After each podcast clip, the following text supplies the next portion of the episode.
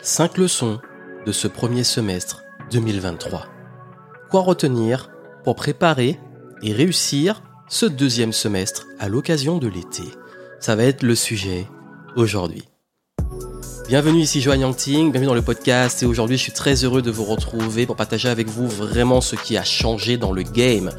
Si vous me suivez depuis un petit moment, vous avez peut-être vu que j'avais partagé pas mal de conseils, pas mal de perspectives aussi pour 2023, surtout en début d'année. Et j'avais dit que ça allait être une année de volonté, une année de changement, une année de chamboulement, une, année où il, va, falloir aussi bah, mettre en place pas mal de réinvention, pas mal aussi de, de finesse dans ce qu'on fait, mais sans tirer des conclusions définitives. Une année qui allait vraiment nous challenger dans l'incertitude, mais également dans le rebond. Et justement, je ne sais pas comment vous l'avez vécu, ce que vous avez expérimenté, mais en tout cas, on est en plein dedans. Et j'ai envie de partager avec vous 5 leçons applicables pour vous aider pour entamer le deuxième semestre. Surtout si vous êtes indépendant entrepreneur ou que voilà, vous souhaitez le devenir. Là, je m'adresse principalement dans un angle entrepreneurial pour mon audience d'entrepreneurs parce qu'il est vrai que là, il y a beaucoup de choses qui ont changé. D'ailleurs, j'ai une bonne et une mauvaise nouvelle et je vais vous le dire tout de suite.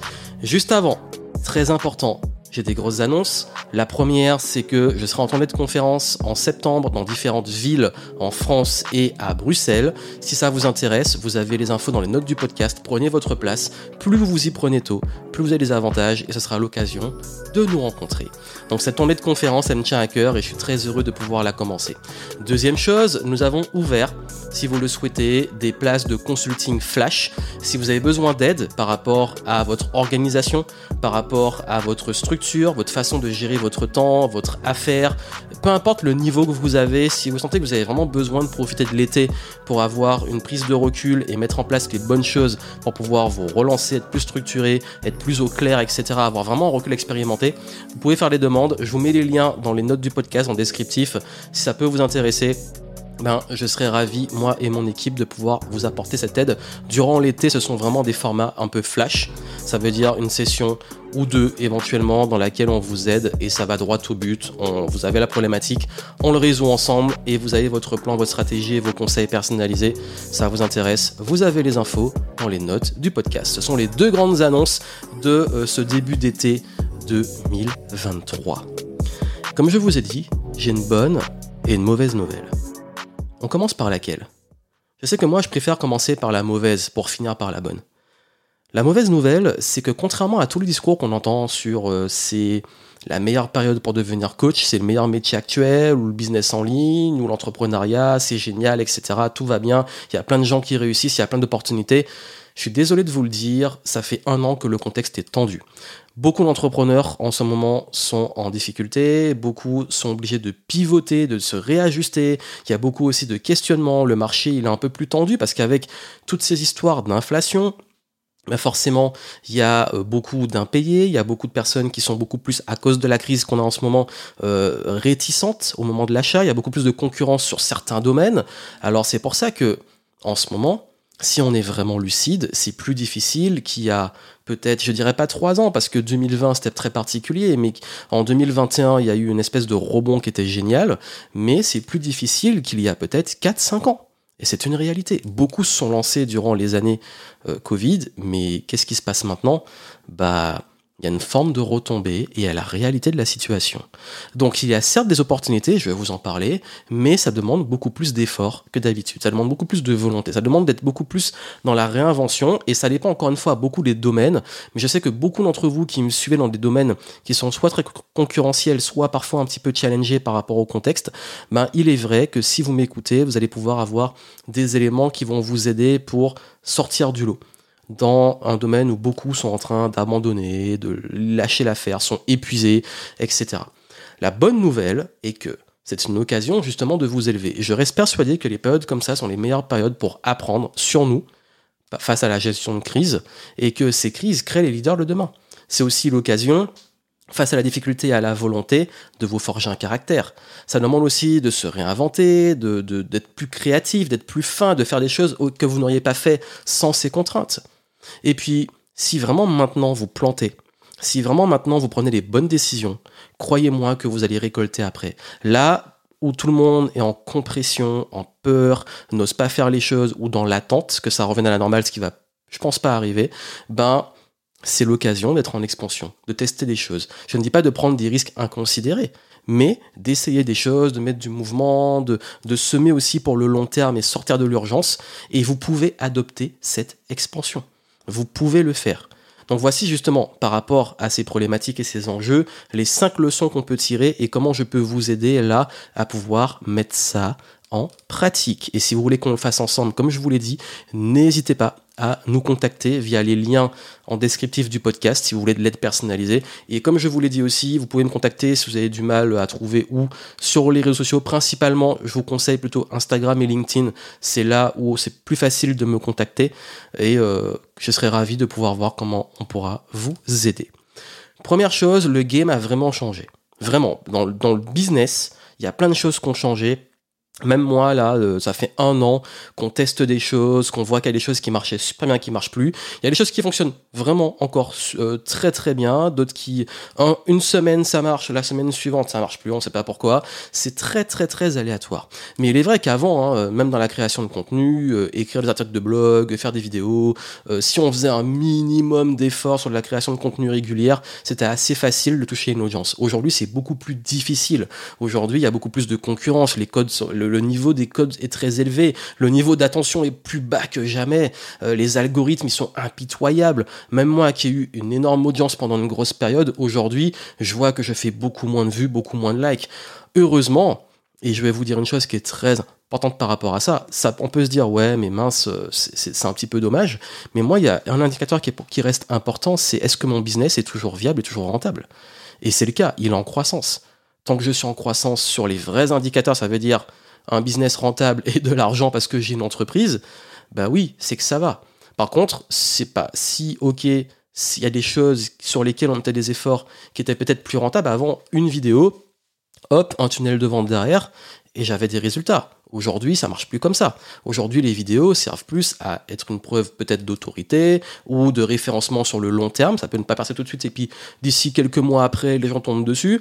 Euh, mais ça, c'est plus, les gens sont éduqués aussi.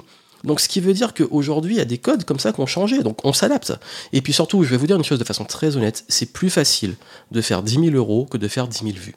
Parce que les vanity metrics, c'est très facile. J'ai fait un million de vues sur TikTok sans faire beaucoup d'efforts. Euh, c'est cool, mais ça m'a rapporté pas grand-chose. Et encore moins des clients qualifiés. Par contre, euh, il peut m'arriver de faire euh, des contenus à 200, 300 vues, de faire une petite campagne ou un petit texte que je vais poster. On va croire que peu de personnes l'ont vu parce qu'il y a eu peu d'interactions et je vais avoir des clients qui vont venir directement vers moi en me disant Mais Johan, c'est vraiment mon problème et j'ai envie de travailler avec toi. Parce qu'il y a justement des choses qui ne vont jamais changer. La conversation, que les gens comprennent ce que vous faites. Et puis, comme j'ai dit, c'est plus facile de faire 10 euh, 000 euros que de faire 10 000 vues. Vous prenez 10 clients à 1000 euros, c'est plus facile d'avoir 10 clients à 1000 euros que d'aller essayer de, quand on a une chaîne YouTube qui n'est pas encore visible, de craquer l'algorithme pour faire une sorte de buzz qui finalement a peu de chances de nous rapporter de l'argent. Donc c'est pour ça que je vous dis, il faut savoir où mettre vos efforts. Je ne dis pas qu'il ne faut pas être visible, je dis juste qu'il faut savoir qu'est-ce qui est pertinent. Qu'est-ce qui, justement, va vous rapporter du business. Et quand je vous dis qu'il y a des intemporels et des choses qui fonctionnent toujours depuis 10-15 ans, c'est parce que c'est une réalité. Pourquoi? Parce que c'est la psychologie humaine. Mais c'est vrai que quand on arrive et qu'on est dans une recherche peut-être de valorisation, parce qu'on se dit c'est ce qu'on voit, on a envie d'avoir les vues, on a envie d'avoir les vanity metrics, on a envie d'avoir euh, un reach qui soit élevé, parce qu'on se dit ah tiens les gens ils me valident ou ils s'intéressent à ce que je fais. Mais je peux vous dire qu'on a plein, plein, plein qui ont beaucoup d'engagement sur LinkedIn, sur Instagram, sur YouTube, mais quand on connaît leurs vrais chiffres derrière, c'est pas dingue. Pourquoi? Parce que comme je vous ai dit, c'est pas les seuls indicateurs. La visibilité, c'est important, mais cette visibilité, est-ce qu'elle vous ramène des clients, des gens qui payent? Parce que le vrai indicateur, c'est combien de clients réellement votre business a. Et est-ce que ces clients sont réguliers et sont fidèles? Ça, c'est la preuve d'un business viable sur le long terme. J'ai commencé avec les blogs. J'ai fait ensuite de la vidéo, j'ai fait du podcast, j'ai fait de la publicité, j'ai fait des conférences, j'ai fait énormément de différents formats de visibilité, du referral, de l'affiliation, peu importe mais mon business est encore là parce que j'ai des clients et que la visibilité, elle est amenée dans un entonnoir qui convertit, m'amène des clients. Donc ça, faut pas l'oublier. Quand je dis que le game a changé, Il y a des codes qui ont changé, mais il faut pas oublier les bases du business qui, qui finalement, c'est quoi? C'est attirer des personnes sensiblement intéressées parce qu'on peut leur apporter donc une offre et faire en sorte que ces personnes achètent notre offre. Et ça, ça reste la base du business. Si vous voulez vraiment que je vous aide à savoir où mettre vos efforts, notamment en termes de traction pour avoir les bons clients, parce que souvent les problèmes, c'est pas que de la visibilité, ça peut être aussi le message, le positionnement, la cible. Donc il y a toute une cohérence qui fait que même avec peu d'efforts, vous pouvez avoir des clients rapidement, surtout quand vous démarrez. Donc mettez vos efforts au bon endroit. Et ça, c'est le deuxième point. On demande souvent, ok, c'est quoi qui fonctionne? C'est quoi la meilleure des stratégies du moment? Ben, je vais vous dire une chose. La meilleure stratégie, ce qui va fonctionner le mieux pour vous, c'est ce sur quoi vous allez mettre vos efforts, vos ressources et communiquer. Et je sais, hein, dites, ok, mais on m'a dit qu'il faut faire du YouTube, du Instagram, un groupe Facebook, un groupe ceci, il euh, faut faire une communauté, où il faut aller par-ci, par-là, faire de la publicité. Ok, mais qu'est-ce que vous avez vraiment fait à fond? Ça fait 10 ans que je suis entrepreneur, et forcément, comme tous les entrepreneurs, on cherche toujours le modèle idéal qui tient le plus longtemps possible. J'ai lâché l'affaire avec trouver le truc qui a fonctionné pendant 10 euh, ans non-stop. Même si, je vous avoue, et ça je le garde pour moi et pour mes clients en consulting, il y a des choses qui depuis 10 ans, 15 ans n'ont pas changé et je pense ne changeront pas, qui vont toujours fonctionner. Mais, il y a des fondamentaux de la psychologie humaine qui font que, peu importe, avec le recul, des projets variés, des tests, etc., c'est toujours ce sur quoi on va mettre le plus d'intensité et on va communiquer qui va fonctionner. Quand je faisais un maximum de, je faisais du blogging et je mettais tous mes efforts sur le SEO, le référencement naturel, forcément ça cartonnait parce que j'ai mis des efforts dessus. Quand je mettais des efforts sur les événements et je communiquais sur les événements, les gens comprenaient, ok, Joanne fait des événements, j'ai envie de faire appel à lui pour les événements sur ces thématiques ça fonctionnait. Quand je communique sur des produits en ligne et surtout le même produit de façon répétée, les gens, ils, associent mon nom à ce type de produit-là, à ces problématiques-là. Donc ils viennent. Si je communique sur du consulting, c'est ça qui va faire la différence. Et forcément, par exemple, 2019, mon business a beaucoup shifté parce que la majorité de mon chiffre d'affaires était sur l'événementiel. 2019, on a eu beaucoup d'immersion, on a eu le Game Entrepreneur Live, on a eu euh, pas mal d'événementiels et le gros du CA venait de là et du haut de gamme avec notamment les immersions et les consultings. 2020, quand on on pouvait plus faire d'événements, ben, qu'est-ce que j'ai fait? J'ai reshifté sur le business en ligne. J'étais un petit peu déçu parce que j'avais vraiment envie d'aller à fond sur, l'événementiel. Mais quand on est revenu sur le business en ligne, ben, mon ça est repassé sur le business en ligne. C'était le focus. Et après, je sais qu'en 2021, ça a explosé, notamment quand on a fait vraiment exploser euh, Game Entrepreneur Academy durant euh, les périodes un peu de confinement et tout, où beaucoup vous besoin d'aide, euh, nous rejoignaient parce qu'on avait mis le paquet aussi sur l'expérience client. Ben, c'est ça qui fonctionnait. Mais à chaque fois, c'était peut-être des périodes différentes. Et je pourrais me dire, mais ok, mais peut-être qu'il faudrait que je me concentre plus sur ça ou ça. Non, c'est juste ce sur quoi je me concentre et ce sur quoi ça va fonctionner. Parce que j'y vais y mettre de l'intensité, des ressources, des efforts, et forcément, avec la régularité, ça va finir par s'améliorer. Rien ne bat la répétition, la régularité et le focus. Ce qui va fonctionner et ce sur quoi vous allez concentrer vos ressources. Arrêtez de vous disperser. Arrêtez de disperser vos efforts. Ça, c'est important. Le troisième point, c'est toute la partie émotionnelle. Je sais que, surtout dans ce contexte, il y a une peur du manque, de l'inconnu. Euh, parfois, on est un peu à flux tendu, c'est l'urgence. Il y a aussi beaucoup d'incertitudes. Il y a également l'impact des relations avec les clients. Et du coup, il y a plein de gens qui prennent des mauvaises décisions parce que ces décisions sont purement émotionnelles. J'ai même récemment eu une cliente qui euh, était à chaque fois déçue de n'avoir que X clientes à chacune de ses sessions, sans se rendre compte qu'à chaque fois, elle avait de plus en plus de clientes, qu'elle était en progression. Mais elle était tellement dans une obsession de ce qu'elle voulait atteindre qu'elle oubliait toute sa progression qui était en cours. Ça, c'est un gros piège. J'en parle énormément dans beaucoup de mes programmes sur le mindset, notamment dans, Reset. J'explique qu'il faut éviter justement de tout le temps, c'est bien d'avoir une vision et tout, mais tout le temps se comparer à un idéal, à de la perfection ou à tout ce qu'on veut tout le temps. Faut pas juste se baser sur ça parce qu'on est toujours dans le la différence entre là où on est ou là où on veut être. Mais on oublie tout le chemin qu'on a fait, à quel point on se rapproche de là où on veut être, et on oublie tout ce chemin derrière. D'ailleurs, il y a beaucoup d'études sur la psychologie qui montrent que la majorité, dans la majorité des cas, c'est plus facile de développer une confiance sur notre progression et nos victoires passées que sur de l'ambition future. Ben, c'est logique. Parce que quand on voit ce qu'on a déjà fait, quand on voit le chemin parcouru, qu'on voit nos victoires, qu'on arrive à vraiment prendre conscience et pas être dans ce truc, ouais, bof, ok, c'est quoi la suite, ben, on a plus de gratitude, on a plus de, d'impression de progresser, on a plus aussi de valorisation de soi-même et même de ses victoires. Donc, vos décisions, elles doivent être lucides. Parce que trop souvent, quand c'est de l'émotionnel, je vous donne des exemples. Hein. Il y en a qui, quand l'activité baisse un peu, ils vont arrêter la publicité. Et comme par hasard, en arrêtant la pub, ben, ils ont moins de traction et du coup, ils renforcent la baisse d'activité. Au lieu de soit continuer et accepter qu'il y a des variations, ou soit se dire, ok, peut-être que là, faut qu'on renouvelle les pubs ou qu'on envoie des, indicateurs clés, justement des chiffres, pour comprendre pourquoi la pub s'essouffle, pour pouvoir rebalancer de la pub et pas arrêter d'avoir des clients. Certains, c'est carrément, ils se disent euh, chaque fois que l'activité euh, varie, euh, quand ça va mal, ils deviennent fous, et quand ça va bien, ils sont les rois du monde, mais c'est pas viable. Ils regardent leurs chiffres et leurs trucs tous les jours, et un jour ils sont super bien parce que ça marche bien, et puis le lendemain où il y a moins de ventes, ils sont pas bien, mais pas, ça va forcément varier. Quand je parlais de prendre du recul, voyez sur des plus grandes périodes. C'est comme si vous voulez perdre du poids, si vous vous pesez tous les jours, enfin on peut, mais si vous vous focalisez que sur des pertes de poids quotidiennes, bah, vous allez voir ça va forcément être beaucoup plus lent que euh, juste se dire, même si je me pèse tous les jours, mais voir la courbe sur plusieurs semaines, plusieurs mois. Pareil, hein, il y en a, ils peuvent tomber sur un mauvais client. Le seul mauvais client qui va vraiment les saouler, et ils vont s'énerver et euh, envoyer chier tout le monde. Et surtout les 99% de clients avec qui ça se passe bien. Et oui, ça c'est humain. On peut avoir plein de personnes avec qui ça se passe bien, et le hater, la mauvaise personne, le, con du jour qu'on a croisé, et ce point, cette personne qui va justement nous mettre dans des émotions beaucoup plus extrêmes. Et qu'est-ce qui se passe? Parfois aussi, on prend des risques inconsidérés. Il y en a plein, ils prennent des risques, mais ils réfléchissent pas. C'est leurs émotions, c'est l'enthousiasme. Ils sont même à voir. Pourquoi? Parce que forcément, les plus gros manipulateurs et entre guillemets arnaqueurs, et je dis pas que tous ceux qui savent faire monter les émotions sont des arnaqueurs, je dis juste que c'est un levier puissant. L'émotionnel, c'est le levier le plus puissant pour influencer des humains.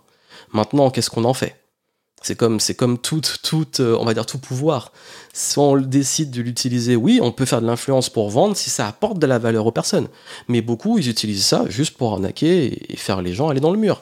Émotionnel, ah tu manques d'argent et tout, voici de l'argent facile. Si tu juste tu copies mon investissement ou t'investis dans mon fonds que j'ai créé là, euh, tu vas avoir un ROI x 100 euh, d'ici un mois, donc investis.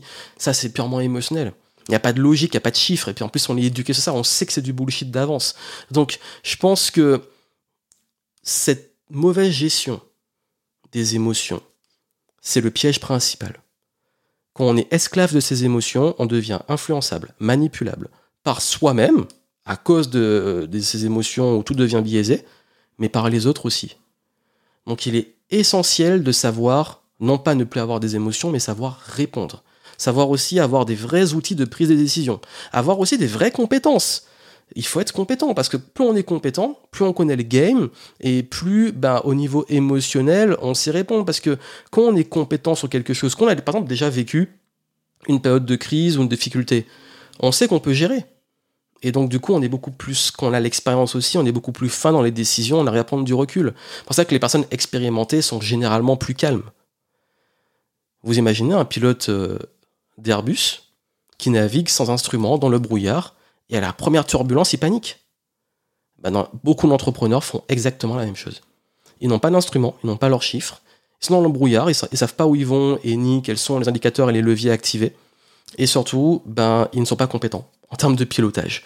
Donc forcément, qu'est-ce qui se passe? C'est la panique à la première turbulence. Donc, toujours continuer à rester lucide et pas laisser vos émotions vous diriger. Quatrième point, agilité, flexibilité. Tout va vite aujourd'hui, vous l'avez vu. Et c'est même difficile de comprendre à quel point le changement va vite. Vous n'êtes pas obligé de suivre tous les changements, toutes les modes, etc. C'est juste au contraire. La meilleure façon d'y répondre, c'est pas de suivre tout, de tomber dans ce qu'on appelle le fear of missing out, le FOMO, parce que vous avez peur de manquer une opportunité, ça sert à rien, vous allez vous épuiser. Restez, plus vous êtes, justement, on parle d'être ancré, on parle d'être au clair sur où on va, ses valeurs, ses choix, qu'est-ce qu'on aime, qu'est-ce qu'on n'aime pas. Euh, si on est compétent, on sait prendre les bonnes décisions sans se laisser influencer par une course où on ne sait pas où on va. En revanche, ce qui peut faire la différence, c'est d'être beaucoup plus léger, agile, flexible, de faire simple pour pouvoir s'adapter rapidement.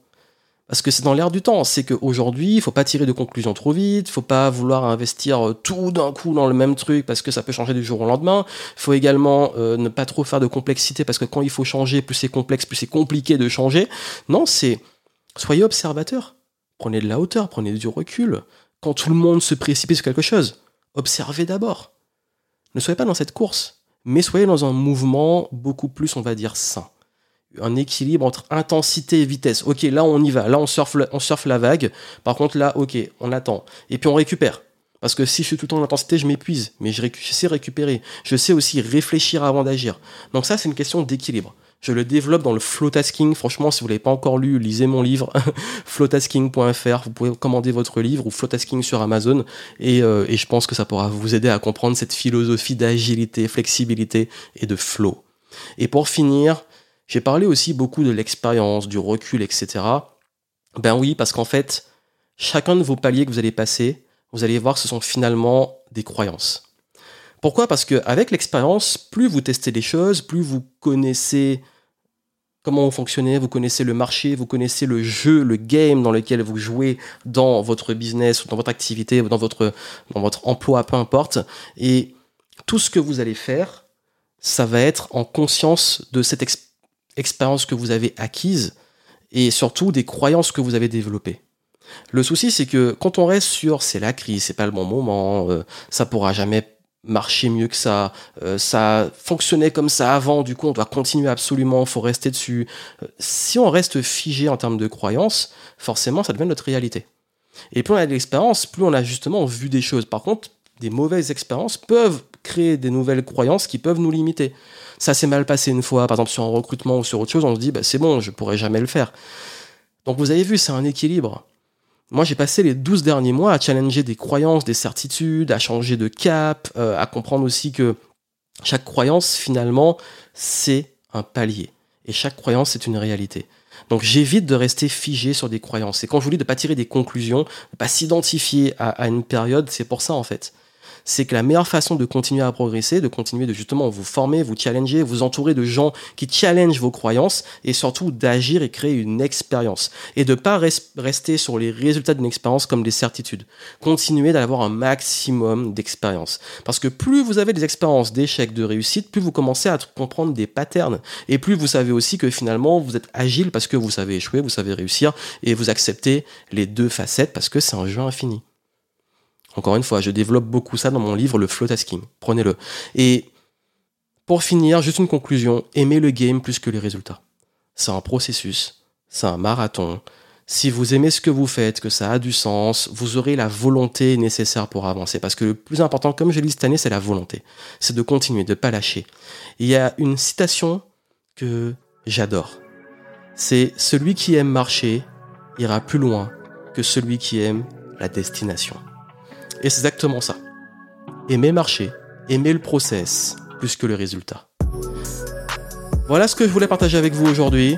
C'était Johan Yangting. J'espère que ça vous aura aidé à prendre du recul et comprendre les perspectives et les enjeux actuels.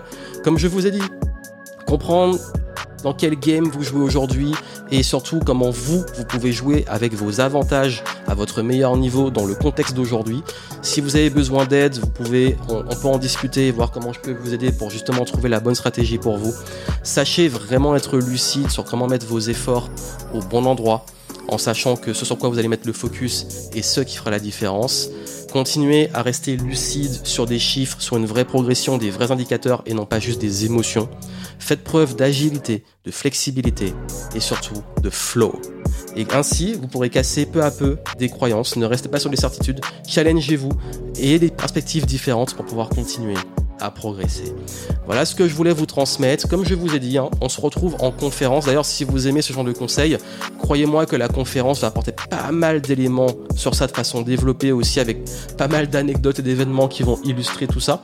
Donc prenez votre place et puis, comme je vous ai dit, si vous avez besoin d'aide personnalisée, on fait des consultings flash et on l'adapte à vous, donc c'est sur mesure par rapport à vos enjeux du moment, vos questions. Ne restez pas seul avec votre charge mentale, votre dispersion. Si vous voulez profiter de l'été pour pouvoir mettre de la clarté, avoir un plan béton pour vous relancer là maintenant et à la rentrée, faire ce qu'il y a à faire, bah, c'est le meilleur moment. C'est le meilleur moment. Donc euh, vous avez les infos dans les notes en descriptif. Et moi je vous souhaite plein de succès et je vous dis à très bientôt.